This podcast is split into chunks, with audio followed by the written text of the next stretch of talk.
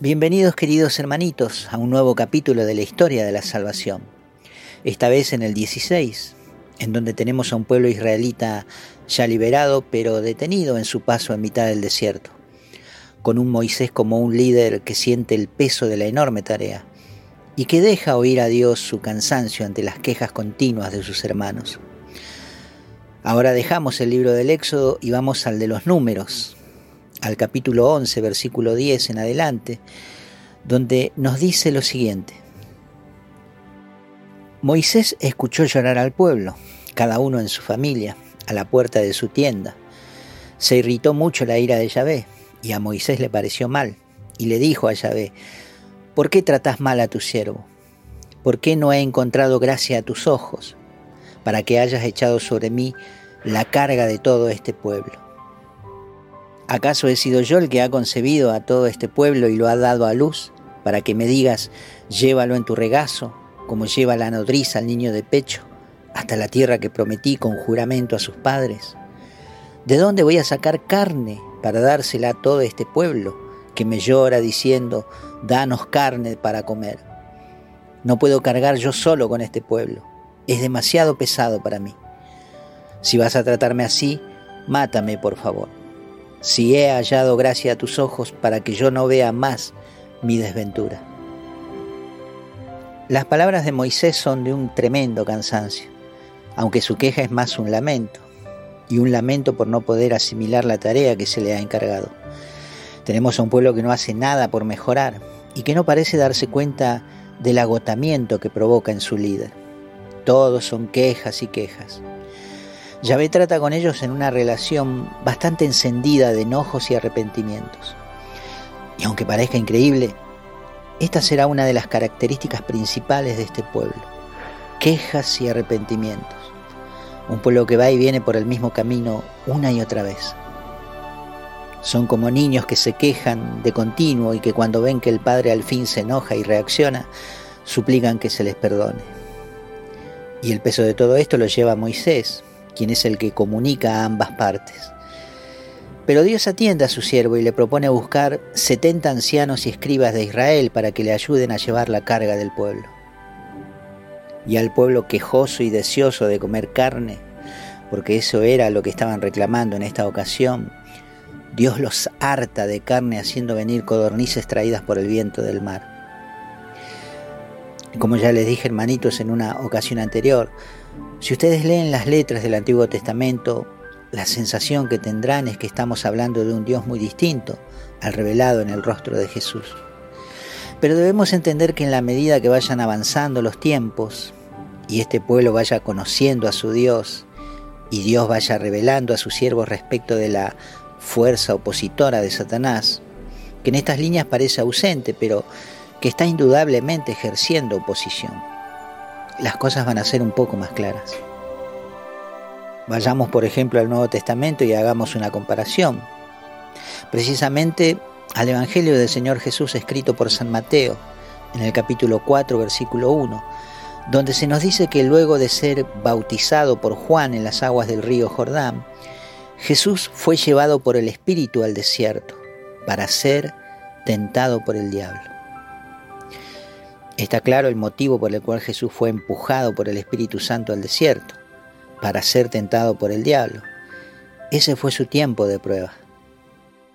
Así también este pueblo israelita se encuentra en el mismo escenario y ante las mismas dificultades, las tentaciones continuas de un enemigo que, igual que el faraón, no quiere soltar. Ellos deben aprender a identificar el origen de sus debilidades lo que la propia naturaleza humana les lleva a hacer, y el modo en que Satanás aprovecha estas debilidades humanas para incentivarlos siempre a la rebeldía y al pecado. Las tentaciones de Jesús nos ayudan para comprender esto. Fíjense que la primera tentación llega cuando Jesús, después de 40 días y 40 noches de ayuno, siente hambre. Es ahí donde el tentador se le aparece, proponiéndole convertir las piedras en panes. El pueblo israelita arremete con quejas ante Dios, deseosos de comer carne. Mas Jesús resiste la tentación con la palabra escrita, diciéndole a Satanás que no solo de pan vivirá el hombre, sino de toda palabra que salga de la boca de Dios, mostrando total sumisión a la voluntad divina. Satanás siempre atacará en silencio y muchas veces ni lo veremos venir, como encontraremos en otros pasajes bíblicos y ya tendremos ocasión de comentar. Pero Él vendrá con tentaciones, a veces las mismas de siempre, porque nuestros puntos débiles no cambian. Sus proposiciones serán siempre para promover nuestra rebeldía hacia Dios. No podemos subestimarlo. Solo la obediencia y la fe firme en la palabra de Dios lo hace huir, como huyó de Jesús. Pero continuemos. Verán, hermanitos, que estamos en el libro de los números, que es el libro que nos relata la continuidad de estos hechos. Estamos en el capítulo 13 de números. Aquí Yahvé le propone a Moisés elegir a doce hombres, uno por cada tribu, para mandarlos a explorar la tierra de Canaán, que es el lugar prometido para ellos. Para comprender la continuidad de los hechos, esto sucedió al comienzo de su tránsito por el desierto, a poco de salir de Egipto. El versículo 17 en adelante nos dice que Moisés los envió a explorar el país de Canaán y les dijo, suban ahí al Negev y después suban a la montaña. Reconozcan el país a ver qué tal es y el pueblo que lo habita, si es fuerte o es débil, escaso o numeroso. ¿Y qué tal es el país en que viven, bueno o malo? ¿Cómo son las ciudades en que habitan, abiertas o fortificadas? ¿Y cómo es la tierra, fértil o pobre? Si tiene árboles o no. Tengan valor y traigan algunos productos del país, era este el tiempo de las primeras uvas.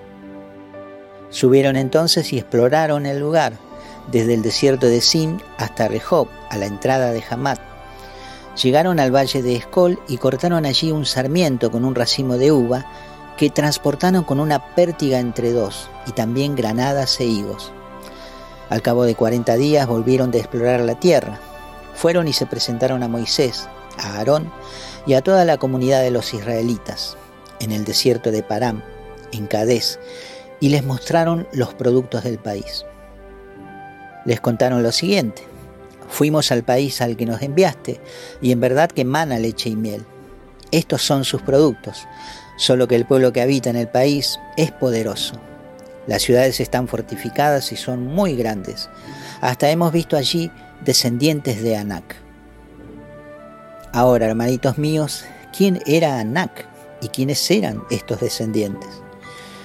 Pues según la historia, los descendientes de Anak eran una raza de gigantes que habitaban la parte sur de la montaña en Canaán.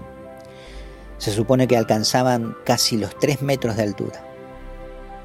Así que la vuelta de los exploradores trajo estas dos noticias. La tierra prometida sí es en realidad una tierra fértil que emana leche y miel, pero el pueblo que la habita es muy fuerte las ciudades estaban fortificadas y encima había entre ellos gigantes. Y no creo yo que fueran unos nenes de mamá. Así que no viene fácil la cosa. Pero, ¿qué hizo el pueblo ante tales noticias? Y se pusieron a gritar y a llorar toda la noche, quejándose contra Moisés y Aarón como era su costumbre. Y volvieron al, ojalá nos hubiéramos muerto en Egipto Ojalá nos hubiéramos muerto en el desierto.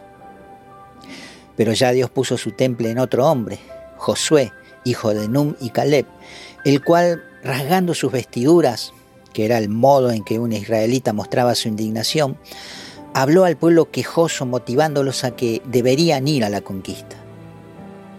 Que por más fuertes que fueran, si Dios está con ellos, son pan comido. Pero los israelitas, en vez de motivarse para la pelea, se motivaron para apedrearlos. Así que tuvo que aparecer Dios mismo en la nube para pararlos porque estaban fuera de sí. Una vez más intercede Moisés por este pueblo, pero Dios decide que esa generación no vea la tierra prometida. Luego de esto viene el tiempo de las guerras, con un Israel que va a la batalla contra los enemigos que va encontrando, y siempre con Yahvé que va al frente de ellos y les da la victoria. Y así se van formando en el combate. Un pueblo que pasó de la ganadería a la agricultura, aprendida en Egipto, y ahora enfrentando a sus enemigos. Poco a poco Dios va formando en ellos el carácter de guerreros y también de hijos, porque Dios comienza a llamarlos hijos, pueblo adquirido, linaje escogido. Son algunas de las definiciones que vamos a oír de boca de Yahvé. Y esta figura paternal de Dios irá afianzando por medio de los profetas y el celo manifestado en ellos. Esto lo veremos más adelante, porque llegando a las puertas de la tierra prometida, Moisés les es quitado. Sorprendentemente Moisés no alcanza a pisar el suelo añorado. El libro del Deuteronomio nos cuenta este capítulo final de la vida de Moisés. Es en el capítulo 34 y dice así. Moisés subió de las estepas de Moab al monte Nebo, cumbre de Pisgah frente a Jericó, y Yahvé le mostró la tierra entera, Galaad hasta Dam, todo Neftalí, la tierra de Efraín y de Manasés, toda la tierra de Judá, hasta el mar occidental, el Negev, la vega del valle de Jericó, ciudad de las palmeras, hasta Soar. Y Yahvé le dijo, esta es la tierra que bajo juramento prometía a Abraham, Isaac y Jacob, diciendo, a tu descendencia se la daré. Te dejo verla con tus ojos, pero no pasarás a ella. Allí murió Moisés, servidor de Yahvé, en el país de Moab. Lo enterraron en el valle, pero nadie hasta hoy ha conocido su tumba. Tenía Moisés 120 años cuando murió, y no se había apagado su ojo ni se había perdido su vigor. Los israelitas lloraron a Moisés 30 días en las estepas de Moab. Cumplieron así los días de llanto por el duelo de Moisés. Ahora te preguntarás por qué Dios no permitió que Moisés entrara a la tierra prometida. En fin, la explicación más cercana es que cuando el pueblo se quejó de que iban a morir de sed en el desierto, Yahvé manda a Moisés que hable a la roca para que el agua brote pero Moisés en vez de hablarle golpeó la roca con su vara y esto al parecer ofendió a Dios. Pero no debemos olvidar tampoco las muchas veces que Moisés aplacó la ira de Yahvé ante la desobediencia y la rebelión. Dios se enojó tanto con este pueblo que prometió que esa generación no entraría a la tierra prometida. También esta puede ser la causa. Pero veremos en el capítulo siguiente la aparición de un nuevo líder, proveniente de esta nueva generación, Josué, el hijo de Num. Josué será el encargado de llevar al pueblo a la conquista. Así es que tenemos al pueblo israelita esperando entrar al fin a su tierra prometida. Cuentan con la mano poderosa de Yahvé y ahora con un nuevo líder que los inspira. Pero enfrente tienen una ciudad completamente amurallada de manera monumental.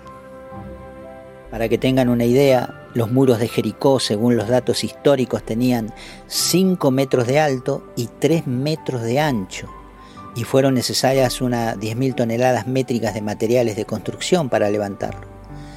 Para colmo, delante del muro había una fosa de 8 metros de anchura. No solo será el enfrentamiento con los aguerridos guerreros de esa ciudad, que piensan defenderla con sus vidas, recordemos a los gigantes, sino que además no va a ser nada sencillo llegar siquiera a sus alrededores. Pero si Dios está en el asunto, todo está sujeto a cambio. ¿No lo creen? Bueno, no se pierdan mis amigos. Quédense conmigo para ver cómo se desarrolla esta fabulosa historia. Los abrazo hoy en el amor del Señor Jesús y que Dios me los bendiga mucho.